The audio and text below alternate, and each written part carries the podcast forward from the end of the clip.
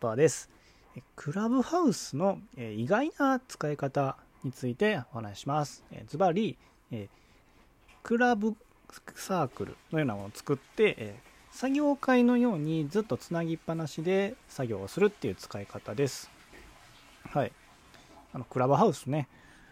もうみんなでこうワイワイガヤガヤ話す、は話すじゃない、話す、えーアプリやし、まあ、芸能人の方とかの話を聞いてね、楽しむアプリやとは思うんですけど、え僕はですね、どっちかというと、まあ、ほとんどまあ知ってる人、ね、ブログを書いてる人のなんかクラブっていうのがあって、その未公開のね、あのサークルっていうのが作れるんですね。あのあのクラブハウスでは。で未公開で他の人はもうクラブのそのクラブに入ってる人しかその会話に参加できないっていうような設定もできてで知ってる人だけで、えー部屋を作ることもできるんでまあでそこに、えー1日に、まあ、何回か、ね、こうトークする部屋を建てたらあとはずっと黙々としようとしてだからしゃべあんま喋ってないんですよね。実はクラブハウスであんま喋ってないんですよね。でポチポチ作業しながら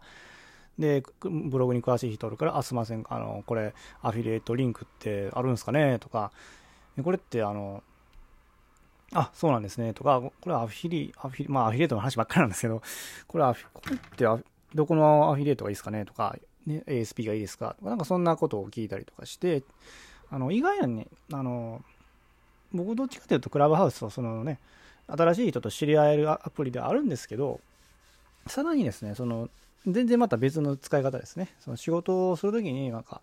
質問できる人との関係性がねちゃんとできてたらそうやって、え未公開の部屋作って黙々と仕事をしながら、え話すっていう使い方もできるよっていう話ですね。はい。まあ何人かでやってるんですけどやっぱりねうん。なんかはかどっていいですよね。なんかもうそこでねアクセスしたからにはやろうかなとか思うしまあ実際あの詳しい人がおったらいろいろ教えてもらえるんでね。これピンタレストってどうやったらいいですかとか。あの最近出たピンタレストのあの機能ってどうなんですかとか。いろいろ教えてもらいながらやってすごい助かるんで。なんていうかねそのやっぱ自分よくね言いますよね。人生を変えたかったら環境を変える仕事を変える住んでるところを変えるっていうのと言われてるようにまあ環境を変えるねに近いことやと思うんですよね。その周りに一緒に頑張ってるような人たち。もむしろもうちょっと何やろ。もっとできればねちょっと詳しい人自分よりも詳しい人とにの仲間を入れてもらうと一番いいと思うんですけどそういうところに環自分の環境を置いてやってるっていうのはすごい、うん、黙々とできていいと思うんでね。あのクラブハウスをねあんまり使ってないなーって人もおるかもしれないんですけど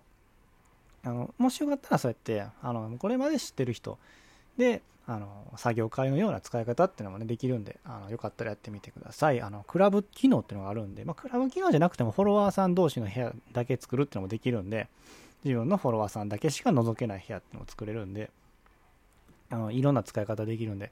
ぜひぜひ使ってもらえたらなと思います。はい。ということで、えー在宅ワークといえば、えー、脱サラしてね、なかなか仲間ができないなって時でもね、クラブハウスとかでね、あの、つながることができるんで、よかったらそういう音声配信のね、ツール使ってみてはどうでしょうかということで今日のお話でした。えーちょっとね、梅雨入りに入ってきて、ジメジメとして、なんかしんどい、しんどくなってきましたがね、あの体調管理気をつけてちょっと頑張っていきましょうね。はい、ということで今日の話は終わりたいと思います。最後まで聞いてもらってありがとうございました。次回はまたよろしくお願いします。それではまた、バイチャ